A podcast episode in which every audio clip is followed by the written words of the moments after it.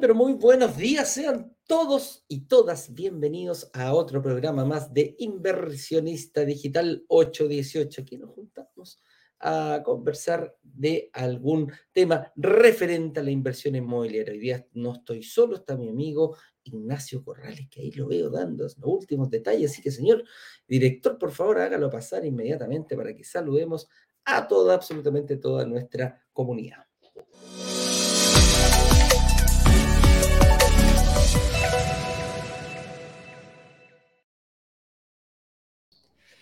Hola Eduardito, ¿cómo estás tú? Bien, pues amigo mío, ¿ah? oye, a mí me presentan y te tengo que presentar a ti con fanfarrias, ¿ah? con cortinas, ¿ah? a los rockstar. Ay, ay, ay. Pero está Así bien, es. es rico Así es. compartir otro programa más contigo, amigo mío, dentro de los tantos que hemos hecho para nuestras plataformas. Así que, eh, nada, pues hoy día te invito a que veamos porque tenemos un tema preparado, al igual que todos los días para nuestra comunidad, y el tema dice así. ¿Cuál es el mejor país del Caribe para invertir este 2023? Upa, buena pregunta. Genial, ¿eh? genial. Vamos, vamos a ir viendo dónde, dónde, cuál es el Caribe, dónde nos movemos nosotros, esta comunidad, por dónde eh, ha hecho lanzamientos, cuál es el objetivo, para dónde va a ir, y ahí específicamente yo creo que vamos a llegar a una buena conclusión. Con eso Bien, dicho, eh, no sé si, Eduardo, no sé si Eduardo lograste mm, eh, hablar de qué es lo que hacemos acá nosotros los días, si es que nos dedicamos, ¿a qué nos dedicamos? que no, Estamos la primera parte partiendo, no la- estamos partiendo recién, estamos partiendo recién, así que dale, dale, dale. No, recuerda que partimos y comenzaste. Bueno, pero ¿a qué nos dedicamos? Eh, nos dedicamos precisamente a invertir en departamentos, lograr que se paguen solo y un aditivo yo creo que es el más importante y el que nos gusta tanto del Caribe, que es disfrutar. Diablo. Si eso lo logramos hacer, ¿qué te pasó? Me entró una llamada telefónica y me sacó, me dejó la embarrada. No, no, no, yo Avanza, avanza, avanza. Ya me vuelvo a conectar en dos segundos.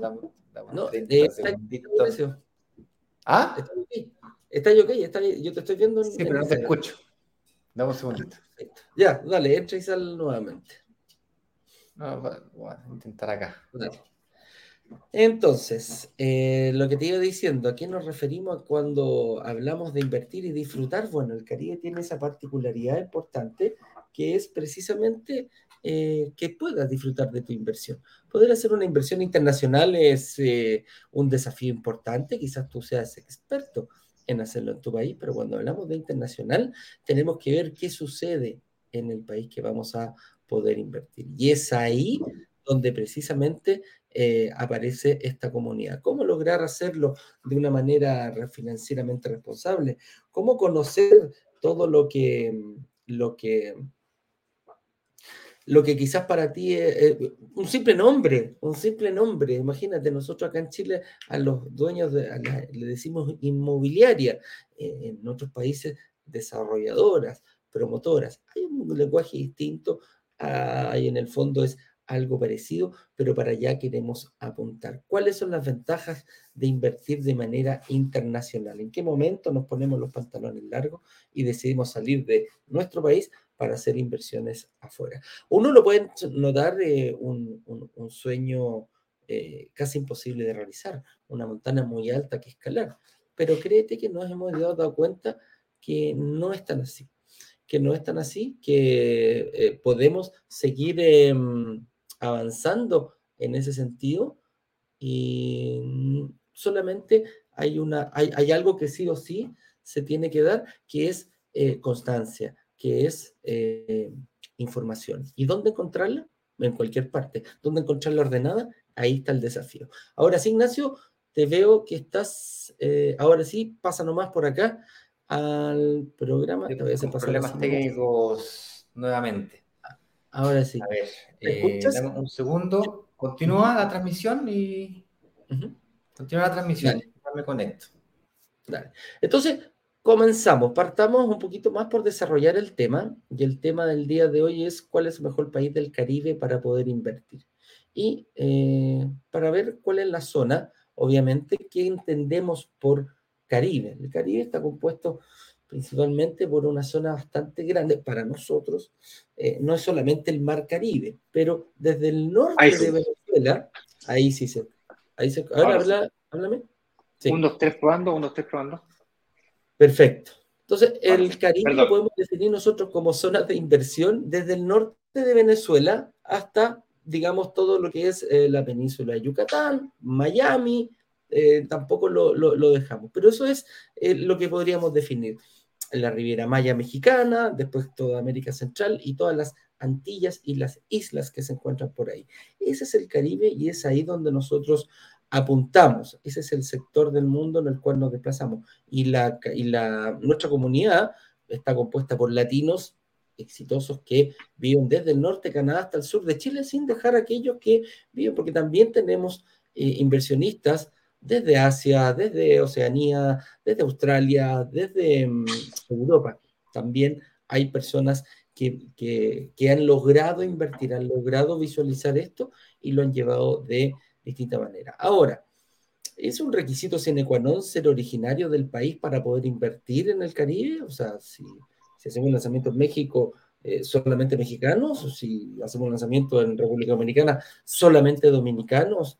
Eh, Panamá, eh, no sé, etcétera, eh, el país que sea. Y la verdad es que no, no, uno de los requisitos acá para la gente que está en la comunidad de brokers digitales Caribe es precisamente ese. Es cómo poder superar los desafíos de inversión a nivel internacional. ¿Cómo hacerlo superando las barreras geográficas estando en tu país? Las personas más alejadas, tenemos personas que han invertido desde Suiza, Suecia, Chile, pero el sur de Chile. tenemos una inversionista que está prácticamente donde termina Chile, comenzando en la Patagonia. Vive en Chiloé, en una isla que está a mil kilómetros más hacia el sur de la capital, de Santiago de Chile.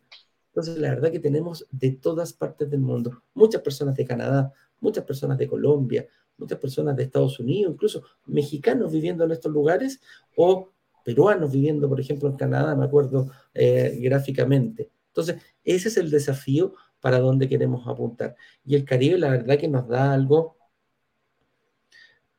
Yo creo que si hay un sinónimo de Caribe, para mí es la tranquilidad, el descanso, el disfrute. ¿eh? Eso, ver arena blanca, playa, mar azul, como decía Estefano y Romina Power en sus tiempos, antaño, en sus canciones, eh, te lleva a un momento de decir, ok, aquí me encantaría vivir, pero me encantaría mucho más disfrutar. Parto como turista y después veré si me gusta, si me encantaría ir a vivir. Hay mucha gente que lo ha hecho, em, pero es, es un lugar que encanta. Y la gracia que tiene comparativamente con otros lugares es que este sector del mundo es muy apetecido no solo a nivel local, es muy apetecido a nivel mundial, lo que te asegura una gran cantidad de turistas. Y donde hay una gran cantidad de turistas, créeme que los inversionistas estamos mirando y tenemos que tener, saber cómo identificar esos lugares. ¿Algo más que quisiera aportar, amigo, o pasamos? Eh? No, quisiera eh, pedir disculpas por el problema de la conexión, ya estoy 100%, y mm, básicamente me gustaría pasar al siguiente punto, que es por qué es tan conveniente invertir en el Caribe, comentar un poquito qué es lo que nosotros vemos como brokers digitales y por qué nosotros, brokers digitales, por qué yo, Ignacio Corrales, me interesa el mundo de la inversión inmobiliaria caribeña.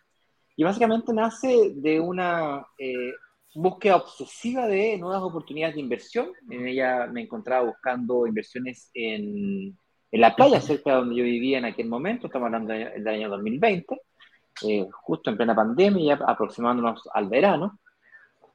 Y estaba yo en ese proceso buscando propiedades, en, eh, de hecho, en Concón, en Villa del Mar, ahí donde vives tú, Eduardo. Y tenía un gran problema, puesto que quería arrendarlas por noche, quería sacarle más dinero, pero no lograba, fíjate, de alguna manera rentabilizar la propiedad. No lograba que se me pagara sola y cuando lograba que se me pagara sola era a costa de yo no poder utilizarla ningún fin de semana largo del año y durante todo el verano, que es la época más deliciosa de, del verano ahí en, en Concón, Viña del Mar, que son las playas que están cerca de donde tú vives, ahí en Santiago, digamos básicamente no podía disfrutarlo. Y ahí conocí a Juan Carlos, Juan Carlos me, comentó de que había un lugar en el mundo en donde este negocio de la renta residencial vacacional o resort residenciales, básicamente la, la, idea de un resort, pero de gente que se compra su propiedad, vivir dentro de un resort también es una, es una de las conceptualizaciones que se estaba trabajando en la época. Y Y además tiene alta demanda todo el año. Tú me dirás, pero ¿cómo si en el Caribe tiene alta demanda, baja temporada, temporada media? Claro, lo que pasa es que comparado con lo que yo consideraba alta demanda para mí, con lo que alta demanda para el Caribe, la alta la baja demanda del Caribe, la, temporada baja del Caribe tiene más ocupación que la temporada alta mía. Entonces, ahí fue cuando me convencí de que en el Caribe encontrábamos un destino que no tan solo tenía playa, sino que además tenía sol todo el año, tenía mar turquesa, tenía actividades. El desarrollo inmobiliario estaba al auge en pleno apogeo, de los destinos de desarrollo inmobiliario y turístico más grandes del planeta creo que está dentro de los cinco más importantes, que está con fuerte desarrollo urbanístico. No tan solo en un país, sino que en varios países del Caribe. Después discutiremos cuál es el mejor país para invertir el próximo año, pero todo el Caribe tiene este concepto. Todo el Caribe, independientemente de dónde sea mejor o peor negocio, tiene estas características. No fue muy difícil convencerme de que era en el Caribe en donde iba yo a encontrar propiedades que puedes arrendar por esta plataforma para arrendarlas por noche, tipo comprar un hotel, compramos un departamento para pasárselo a una administración tipo hotelera y así rentabilizar más dinero. ¿Ok? De ahí viene esta idea. Y hay nada, sí, pero hay otros lugares del planeta que también tienen esa condición. Puede ser, puede ser. Pero los latinos, nosotros, no importa si latinos viviendo en nuestro país o en otro país, yo vivo en Brasil, por ejemplo, hoy día. Tú puedes vivir en Canadá, en Estados Unidos, o quizás los latinos en general nos sentimos cómodos, nos sentimos quizás identificados con el Caribe. Lo tenemos más cerca, lo sentimos nuestro. En cambio, no con el Mediterráneo. Yo no me siento tan identificado con el Mediterráneo. Yo no sé tú, Eduardo, si te sientes identificado con el Mediterráneo. Y en el Mediterráneo, con certeza, hay un clima eh, tropical fabuloso. Sí, y, Sudáfrica probablemente también lo tenga, y Australia también tenga. De acuerdo, si no estoy diciendo lo contrario. Lo que estoy diciendo es que en el Caribe lo siento propio. Por eso que me gusta tanto la idea de invertir en el Caribe. Ahora, el siguiente desafío que encontramos, Eduardo, fue fantástico, pero del Caribe, que es como grandote, digamos, tengo el Caribe colombiano, con, Santa eh, perdón, San Andrés. Con eh, San Andrés, con misma Cartagena de ah, India, Está la Fama, en el mismo Caribe te encontrás con la Fama, Jamaica, la isla de Haití con República Dominicana. Hay un montón de, buenos lugares y maravillosos para conocer. Está el Caribe lleno de oportunidades por todas partes. No sé si ustedes se han metido a estas plataformas de Prime Video. Tú puedes comprar Discovery Plus, y hay en Discovery Plus hay toda una sección, viejo, de estos programas de vive en las Bahamas, vive en México, vive en República Dominicana, y, tu casa en la playa, y tu casa en la montaña, y compra, o vende, cambia o véndela, y, y todos estos juegos, digamos, es maravilloso.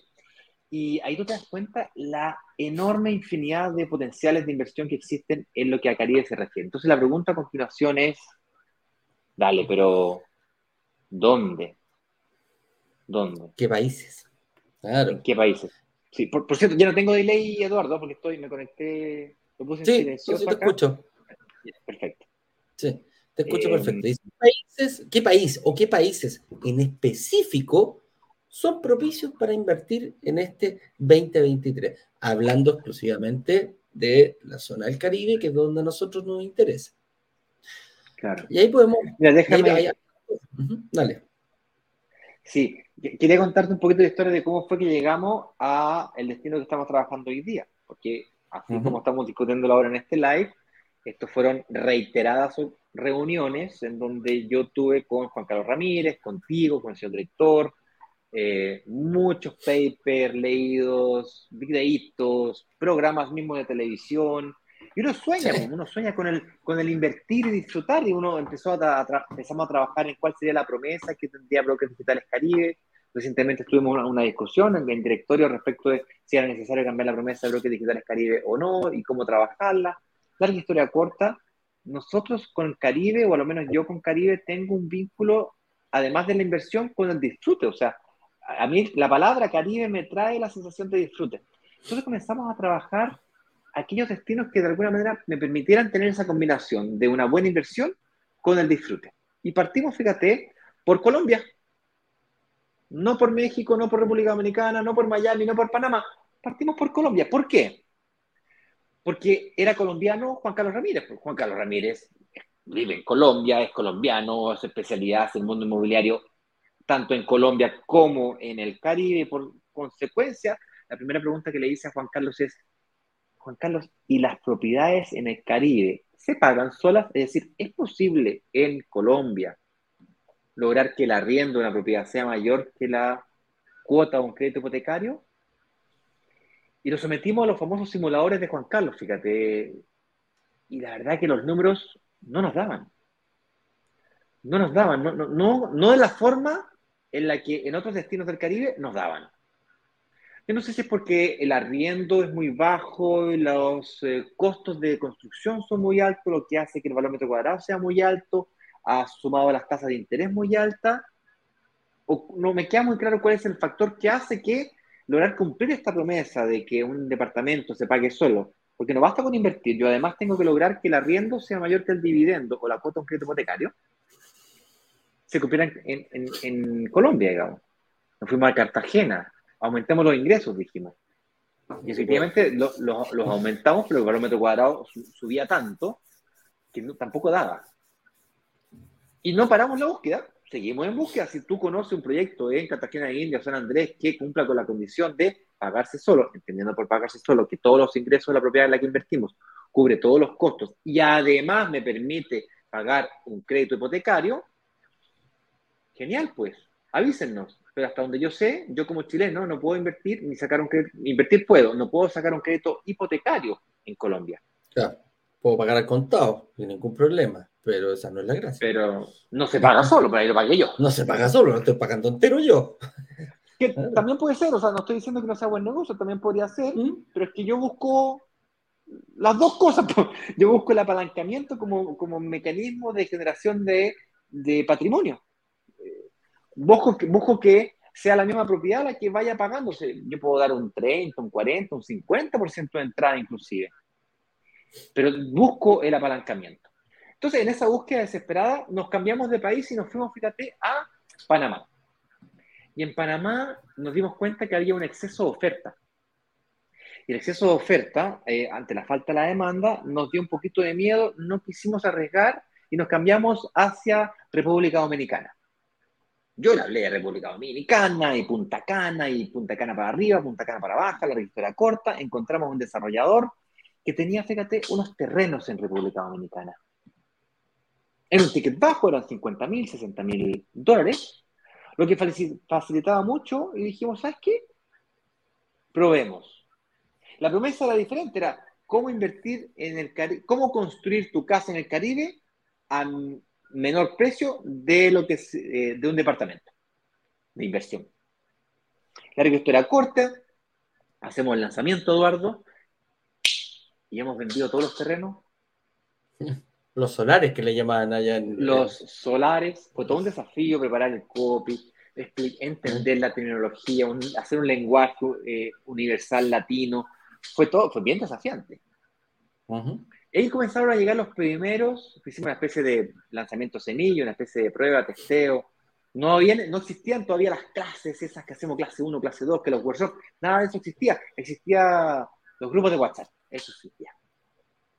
Ah, y yo, le llamé a los webinars, al lanzamiento en sí, que es básicamente una transmisión en vivo donde uno explica el proyecto, le llamé Masterclass. Ah, lo traía algunos cursos de marketing previos, Masterclass estaba a la moda, ese nombre lo, utilizamos. Y así fue como hicimos el primer lanzamiento semilla de Brokers Digitales Caribe y no fue en Miami, no fue en Colombia, no fue en Panamá, fue en República Dominicana, en Punta Cana particularmente, un proyecto bien bonito de unos lotes que tenía acuerdos con, tres arquitectos que presentaban cinco diferentes tipologías de casa y tú elegías una de las tipologías, te entregaban llave en mano a la casa. Funcionó bien. Luego eh, nos dimos cuenta de que en República Dominicana existía acceso al crédito hipotecario, pero con un límite de 50%. Creo que 55 está hoy día. Y a pesar de que había algunos beneficios tributarios que los hay todavía, sigue existiendo este beneficio tributario de que no pagas impuestos por 15 años, a, la tierra, me refiero a la propiedad privada, no pagas impuestos por cerca de 15 años. 15 años, no cerca, 15 años exactamente, y además eh, tienes acceso a hipoteca. Pero eh, nos encontramos con otro destino, fíjate, que tenía acceso al 70% de hipoteca. Ese destino es Estados Unidos. Y nos fuimos para Miami, fíjate. Y en Miami empezamos a buscar propiedades y empezamos a encontrar propiedades que, a pesar de que tenían un 70% de hipoteca, eran propiedades un poquito elevadas para el perfil nuestro, Eduardo. Sí. El perfil Un está, poquito. Sí. Perdón, pasamos de propiedades de 50 mil, 60 mil dólares a propiedades de 250, la, la Sí. Desde. Un Ah, buen poquito. O sea, y le estoy hablando de la kitchen, o sea, la que es una cocina con sillón cama, digamos. Ah, Esa valía tre- 250, 300 mil dólares.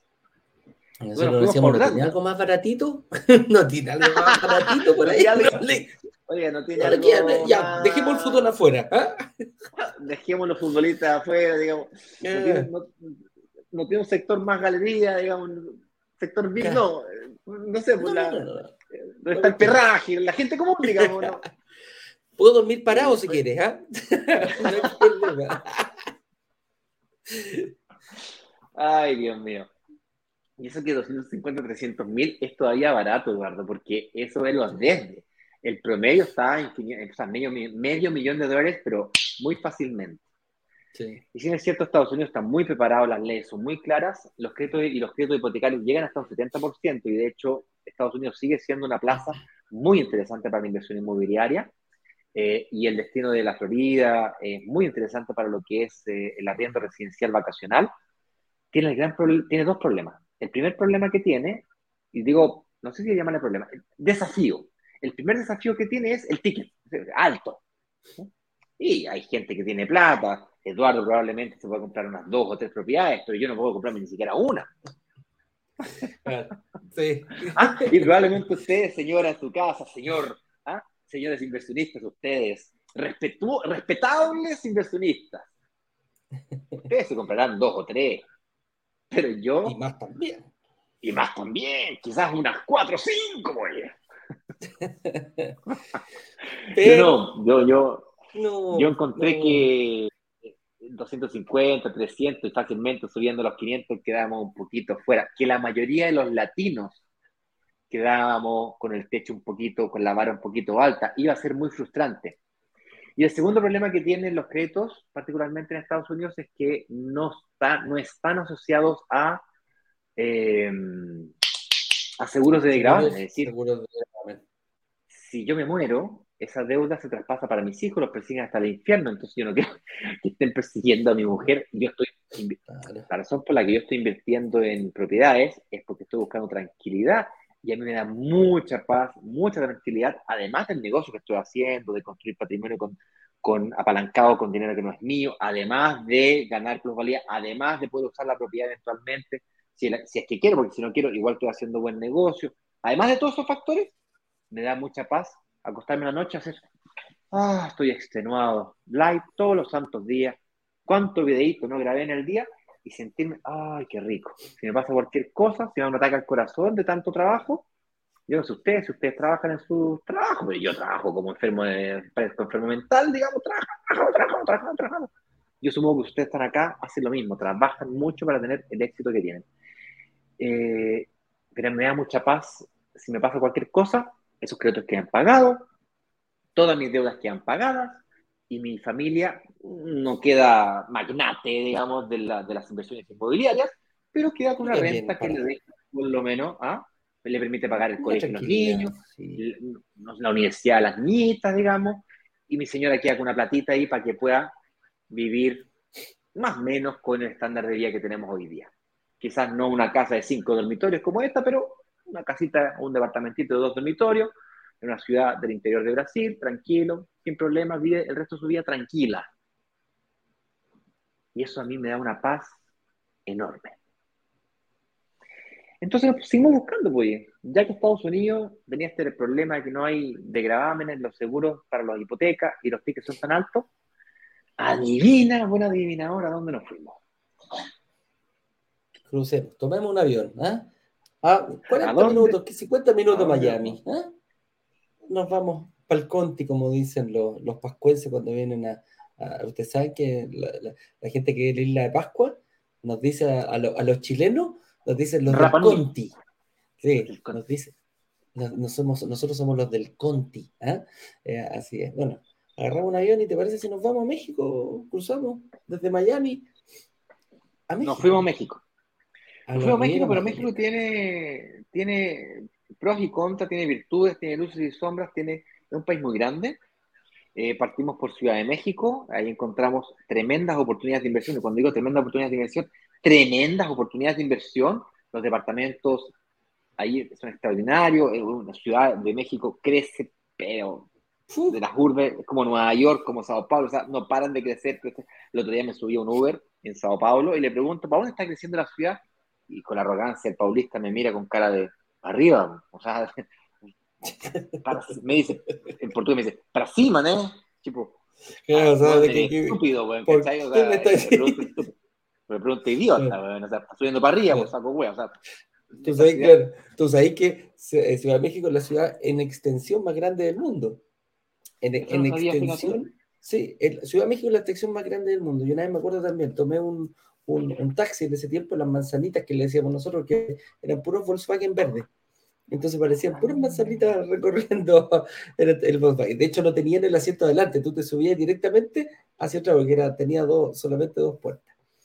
Bueno, cuento corto, le digo, oye, eh, ¿tú cómo lo hacías acá? Porque eres taxista, te estoy hablando años atrás, no existía Waze, no existía ninguna de estas no, nada de esas cosas. no existía ninguna de esas cuestiones. Y me dice, no, me dice, no, no hay ningún taxista que conozca todo Ciudad de México. Trabajamos por sectores. Hay sectores donde yo no sé cómo llegar ni no sé cómo venirme. Entonces no los trabajo. Sencillamente, dígame usted dónde va y si va en el sector que yo trabajo, lo llevo. Si no, tómese otro. Así de simple. Es tan grande la ciudad, es tan, eh, Wow. uno la ve cuando va, cuando va aterrizando. La aproximación son 15 minutos antes y ves casas, casas, casas, cerros llenos de casas. Es, es impresionante Ciudad de México. fíjate. Entonces nos alejamos de Ciudad de México y nos fuimos a la Riviera Maya. Y en la Riviera Maya nos encontramos con un aeropuerto, como el aeropuerto de Cancún, con más de 24 millones de turistas. Estamos hablando de plena, de plena pandemia. Esto fue analizado el, primer, el último semestre del 2020, cuando la pandemia hubo una ventana de tiempo, no sé si se acuerdan ahí, que hubo como, un, como la, entre la primera ola y la segunda ola. Viejo, la recuperación de, de la demanda de pasajeros en esa ventana fue violenta. México fue de los países que más rápido se recuperó en lo que a turistas se refiere, digamos. Abrió sus puertas muy fácilmente, muy rápidamente, y eso me llamó muy poderosamente la atención. De hecho, nunca la cerró Ignacio. Eh, no- no- Sí, sí. El, el problema era que los otros países cerraron su frontera y no dejaban salir a su gente. México dijo, aquí nosotros estamos preparados Venga. para recibir a todo el mundo. Claro. Tal Y eso me sorprendió, me llamó, me llamó poderosamente la atención y nos pusimos a buscar, nos pusimos a buscar proyectos, proyectos, proyectos, proyectos. Encontramos algunos proyectos en Cancún. El problema de Cancún es de que es una ciudad en general que está bastante consolidada, aunque tiene sectores, barrios aún que están creciendo. Son muy periféricos, estaba muy lejos de la playa, no se cumplía ese- esa promesa de estar con olor, sabor, aroma, olor, olor a playa. Yo, yo quiero olor, olor a playa olor, tenerla, digamos, sentirla, el mar turquesa, playa, eso es lo que yo tengo por Caribe. Ahí el fondo pantalla lo podemos ver con bastante claridad.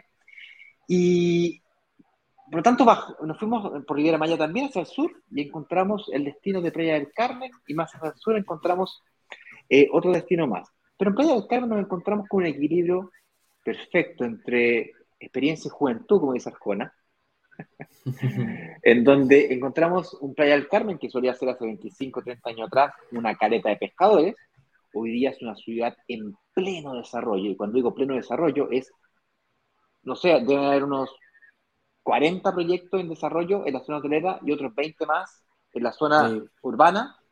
Eh, La Quinta Avenida, yo cuando fui ocho años antes, era una callecita desarrollada, pero no a los niveles que yo vi cuando fui recientemente. No, claramente. Larga un historia corta, encontramos un proyecto, claro, eran era un par de tiendas ahí, mira, Una cosita poca.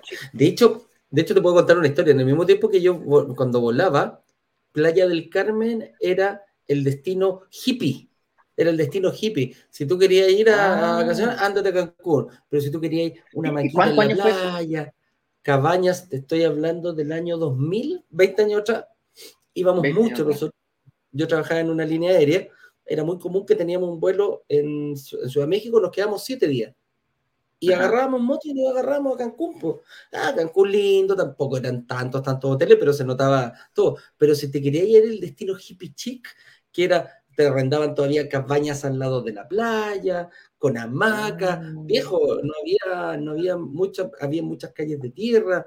Olvídate que había un mall, olvídate que, o sea, no existía eso. La Quinta Avenida, te lo juro, eran algunas casitas con algunos negocitos, la, la artesanía local, ¿ah? la señora que te vendía el, el- a la pasada estos restaurantes chiquititos con, la, con las, ¿cómo se llama? Las picas. tacos, las ¿cachai? Era ese, te encontrabas con el kiosco.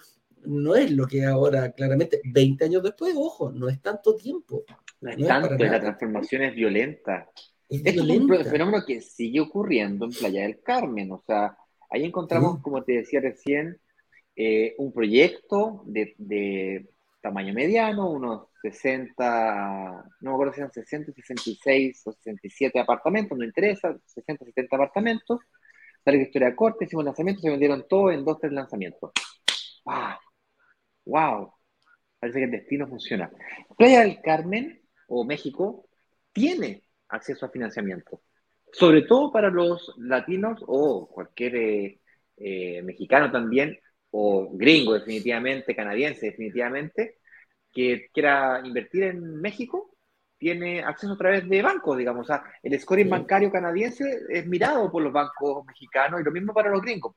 Gracias a los tratados de libre comercio que existe como el NAFTA, digamos, eso les permite a ellos. Si tú vives en Canadá o vives en Estados Unidos y quiero que sepas que tienes acceso a financiamiento hasta el 70%, igual que de los gringos.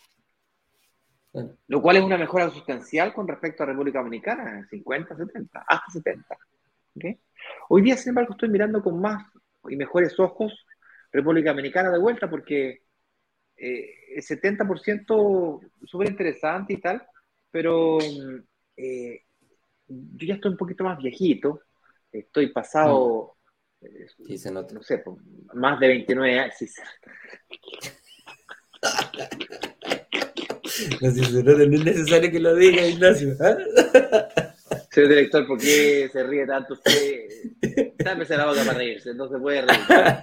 Apague la cámara. Apague la cámara.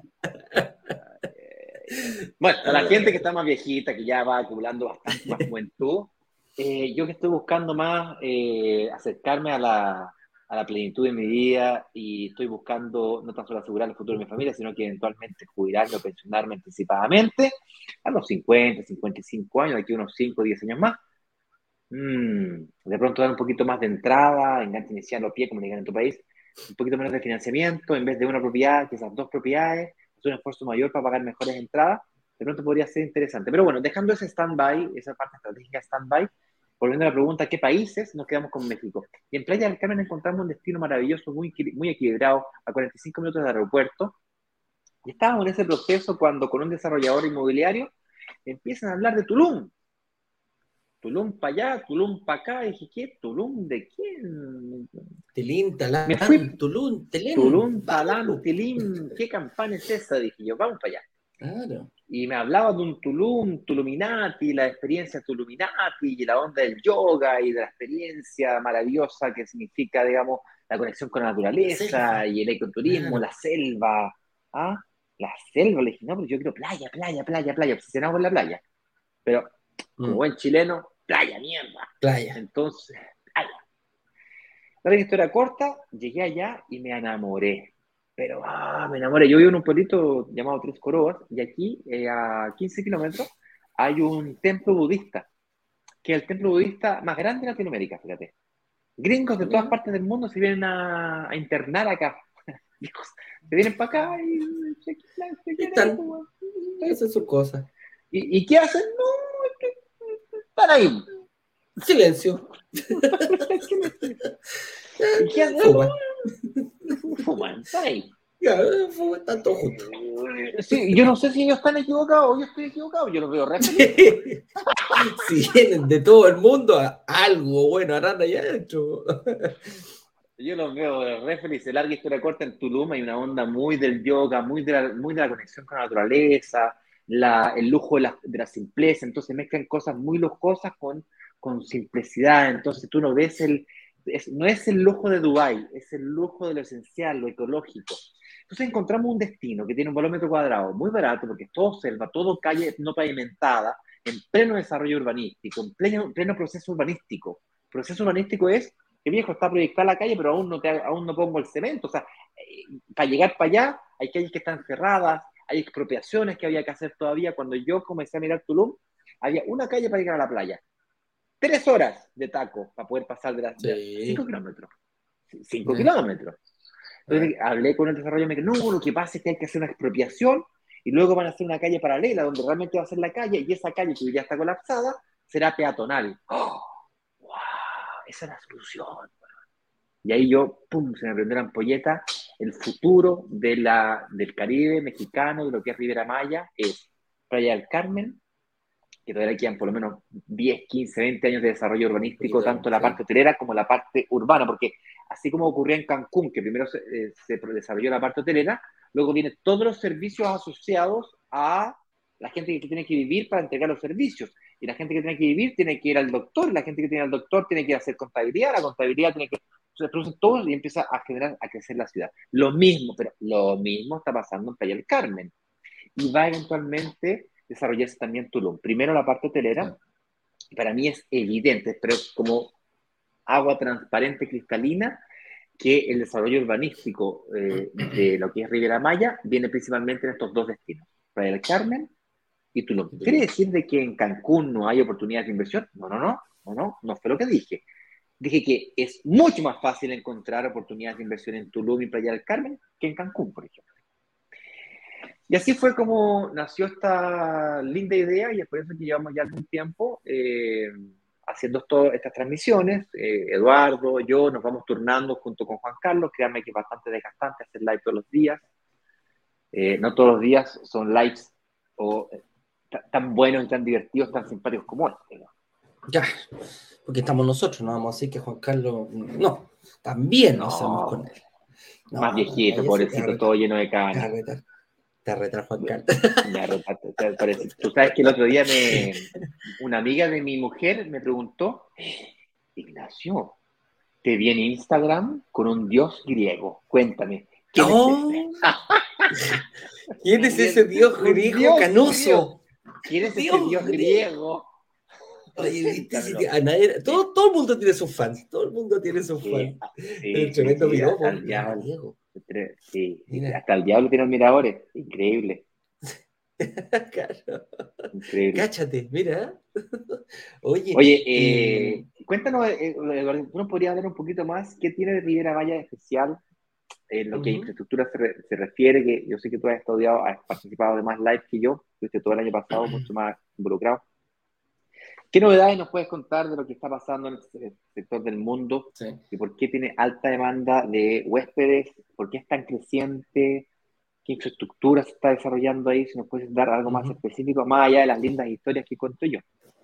Sí, no, no, y, un poquito apoyando, yo lo estoy viendo, yo vi esto, este crecimiento eh, exponencial de Playa del Carmen, como pasó de ser un, destino súper hippie, mega hippie, y hippie en algunos momentos, porque algunas personas importantes decían, no, anda, ¿para qué te ir a Cancún? Anda a del Carmen. Eso la lleva. Ahora, si tú, tú, te fijas en las redes sociales, eh, eh, Tulum pasa a ser lo mismo. ¿ah? Vente a Tulum, vieja, no, Riviera Maya, no hay estado en Tulum. El crecimiento ha sido muy parecido pero ha sido mucho más rápido por la tecnología y por el compromiso que hay del gobierno con ese sector. Y cuando nos vamos a, nos, decimos eh, gobierno, eh, empresa privada, se da una, una amalgama muy importante para el beneficio de la zona. ¿Y a qué me refiero con esto? Es el anuncio del Tren Maya, el anuncio del nuevo aeropuerto para la Ribera Maya, que precisamente no va a estar en... Porque mira, tú llegas a Cancún, te tenés que agarrar un, auto, en el peor de los casos, salir del aeropuerto en puro trayecto, sin que sea una hora pico, te demoráis una hora, 55 minutos entre eh, Cancún y Playa del Carmen. Y después, posteriormente, si sigues derecho hacia Cancún, perdón, hacia Tulum, súmale otra horita más. Entonces, si vas a Cancún y quieres ir a Tulum, te va a demorar dos horas eh, desde que te subiste al auto. mira, parece no, no, lo encuentro tanto, eh, Juan Carlos. Te voy a explicar por qué. Mira, en Porto Alegre, que es el aeropuerto más cercano a la ciudad que yo vivo, que está a una hora y media, recibe más de 2 millones de turistas al año. Tú me dices, pero 2 millones es una mierda. pero te estoy hablando de un pueblito que tiene 20 mil habitantes. Eh, está al lado, se llama, se llama Gramado, es como la Suiza brasileña y tal. Y Gramado está a una hora 45 del aeropuerto de Porto Alegre y se llena. Y cuando digo se llena, viejo, que no se puede caminar en la calle. Entonces. Es chiquitito. Es chiquitito. Pero bueno, te, interrumpí, perdón. Bueno, entonces dijo, aquí, le, y aquí yo creo que hay mucho, mucho estudio que quiere el turista, y el turista precisamente yo creo que se quiere bajar del avión, meterse al hotel y tirarse a la playa. Ese es el objetivo principal después que venir de un vuelo, no sé, pues de 15 horas, 20 horas, dependiendo de qué parte del mundo venga. Por lo tanto, aeropuerto para Tulum, lo que va a descongestionar un poco el aeropuerto de Cancún y va a eh, potenciar la llegada. Dicen que vamos a ver, es solamente el aeropuerto de Tulum va a mover más de 3 millones de personas. Lo habían proyectado para dos y dijeron, no, esta cuestión ya tengo mucha demanda de líneas aéreas internacionales que empiezan a pedir, ok, listo, se va a abrir Tulum, yo quiero línea directa, yo quiero hacer Santiago-Tulum, yo quiero hacer Buenos Aires-Tulum, yo quiero hacer, eh, no sé, Madrid-Tulum, y lo quiero hacer de forma directa. Entonces, ese permiso empieza a ver la infraestructura que tienen, que tienen que tener los aeropuertos y calculan más o menos cuánto va a ser el flujo de pasajeros que va a tener. Estaban calculando de 2 a 3 y ya pasaron de 4 a 5 más o menos. Eh, por lo tanto, el gobierno se comprometió a hacer un aeropuerto más grande con mejor infraestructura para no partir desde tan abajo. El tren Maya. El tren Maya, un sueño que tenían ahí los mexicanos, un trencito que vaya paralelo a la, en algunos sectores paralelos a la, a la, a la, mm, a la carretera, pero que vaya recorriendo y que vaya uniendo desde el aeropuerto de Cancún y que haga un circuito que se meta por Playa del Carmen, que pase por Tulum, que hay otro destino, Mérida. no me acuerdo si Mérida, el otro, un poquito más que vaya sur y luego se suba para Mérida. Claro. Y se mete de Hay- nuevo y se va para Cancún, ahí. y así Hay, sucesivamente. hay un triángulo. Claro. sí. Entonces, ese es lo que, lo que está viendo el tren Maya, un tren que se supone va a ser turístico, un tren de alta velocidad que también va a mejorar. Si te fijas, estamos mejorando la conectividad y la conectividad es una de las bases de nuestro... Del, mira, el inversionista sabe perfectamente que cuando hay mejor conectividad, hay mejor plusvalía para el sector. Entonces, cuando tú ya sabes, cuando tú ya te conviertes en inversionista, ah, mejora de aire, mejora de tierra las carreteras en constante, en constante, ayer, mira, ayer justo vi un, aquí en, en- en Insta- en- en Instagram, los cinco mejores países con mejores carreteras, no calles interiores, carreteras. Carretera, El número uno, adivina quién es, Estados Unidos. Chi- Chilito, ¿no? Chile, no, no, está hablando de Latinoamérica. De Ah, Latinoamérica. El Ah, número uno, el número uno es Chile, fíjate, el que tiene el mejor Mira. sistema de carreteras que estén bien hechas. Y el segundo lugar era México, fíjate. Eh, y, son dos países que nosotros nos damos cuenta constantemente están mejorando, implementando tecnología, eh, no están estas carreteras llenas de hoyos, lo cual permite un tránsito fluido y rápido entre una ciudad y otra. Tú, tú decías, entre dos horas entre el aeropuerto de, de Tulum, a, de, de Tulum a Cancún, tampoco es tanto. Yo vivo a una hora y media de Santiago y, y la hago rápidamente, precisamente porque tienen un buen sistema de carretera. Y así dijo el gobierno también, y aquí dijo los privados se van a tener que poner, necesito, necesito que me conozcan y que no me conozcan solamente en la región, necesito que me conozcan a nivel mundial, necesito posicionar la Riviera Maya a nivel mundial. ¿Y qué se le ocurrió? Hicieron un circuito en la Fórmula 1, hijo perro, para que sea elegida una de las... Mira, son, el otro día estaba viendo, las ciudades más importantes del mundo tienen un gran premio de, Fórmula 1. Se hacen 20 aproximadamente al año y uno los identifica no por el gran premio del país, los identifica y, y es una característica que lo hacen, es el Gran Premio de la ciudad, el Gran Premio de Barcelona, el Gran Premio de Las Vegas, el Gran Premio de Miami, ahora va a tener el Gran Premio de Tulum. Y ojo, ya está el premio de Ciudad, el Gran Premio de Ciudad de México. Y estaban diciendo, ah, ok, entonces sale el de Ciudad de México y entra Tulum. Y la respuesta es no. Ciudad de México, eh, México en sí va a tener dos grandes premios, el de Ciudad de México y el de Tulum. Están muy pronto a firmar ya el, el contrato. El contrato de Ciudad de México se extendió hasta el 2025 y se supone que esto el 2023, 2024 podría entrar en funcionamiento ya y estar firmar los contratos con la FIA. Dijeron, ok, al que no le gustan los autos, ¿qué hacemos? Traigamos un PGA Tour, traigamos una fecha del PGA Tour. El PGA Tour es de golf. Ok, lo posicionamos una semana también. Tú sabes que, por ejemplo, para un gran premio se, se ve en esa semana un aumento de personas que siguen la Fórmula 1 alrededor de 300 a 350 mil personas durante una semana. Imagínate cómo va a explotar esa semana. Parte. Los hoteles no van a dar abasto, adivina dónde se van a ir algunos. ¿ah? a buscar el famoso Airbnb ¿ah? para hacerlo barato y disfrutar de aquello. Y ahí te puedo nombrar al que le gusta comprar el mall que están haciendo en la salida. ¿Te acordás del que vemos? Es tremendo, son 32 hectáreas de puro mall que lo están construyendo. Nosotros, nosotros lo vemos ahora, hemos ido para. Mall, centro comercial, shopping center. Yo decía, y esta cuestión tremenda, mole tal cual. Pues entonces parten ahí, imagínate esa cuestión, después le ponen un piso, le chantan un segundo piso, un tercer piso y así lo siguen haciendo crecer. Va a ser eh, con tax free, como dicen los gringos, que tú vas a poder como turista recuperar el tax en algunas tiendas, el impuesto, como no lo va a pagar, te lo devuelven a la salida cuando tú te vayas a tu país. Es un tremendo beneficio. Quieren competirle mucho a Panamá, que Panamá también tiene ese como puerto libre, entre comillas.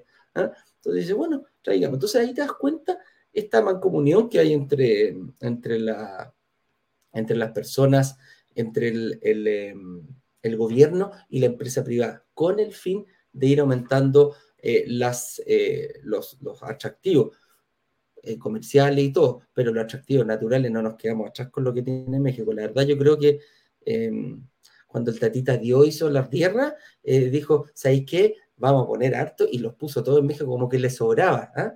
porque qué manera de tener atractivos turísticos naturales allá en, en, en, toda esa zona.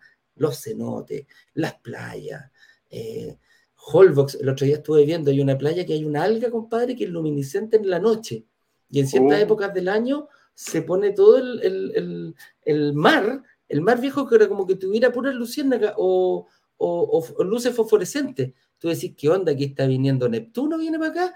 Eh, y no, pues, es una alga luminiscente que se da en la playa de Jolo. Y dije, no, ya, pero, pero déjenle algo al resto del mundo. Entonces, por eso es tan apreciado este tema de, ir a, la Riviera Maya. Hay comentarios, saludos, conclusiones. Excelente día, nos dice Raimundo. ¿Qué nos dicen acá? A ver. Aquí don Sergio nos dice que ya está con 13 grados, ya está llegando a poquito el frío. para él, para ser, Sergio nos dice siempre, no, mira, aquí está tibiecito, ¿ah? 10 grados bajo cero, está tibiecito, ¿ah? Menos 10, solamente menos 10. Ah, Nos saluda desde Alberta, Canadá. Saludos, don Sergio. Un saludo cariñoso. Así es. Un abrazo grande. Eh, saludos, comentarios eh, desde, no sé, de algún lugar de Instagram, alguien que quisiéramos saludar. Yo la verdad que estuve peleando tecnológicamente con Hernando Leal, de Bogotá, Colombia, nos saluda también. Un abrazo grande ahí para, para, para Hernando. No, no tengo nada, lo estoy viendo acá, Ignacio, y no, no, no, no hay ninguna, no hay ningún saludo, ninguna Gente, nos vemos entonces mañana en el último programa de la semana. Un abrazo grande. Soy Ignacio Corrales, director de marketing de Brokers Digitales, junto a mi amigo y socio Dato Paredes, director comercial. Nos vemos mañana en otro programa. Online. Chao, chao. Que le vaya bien. Chao, chao.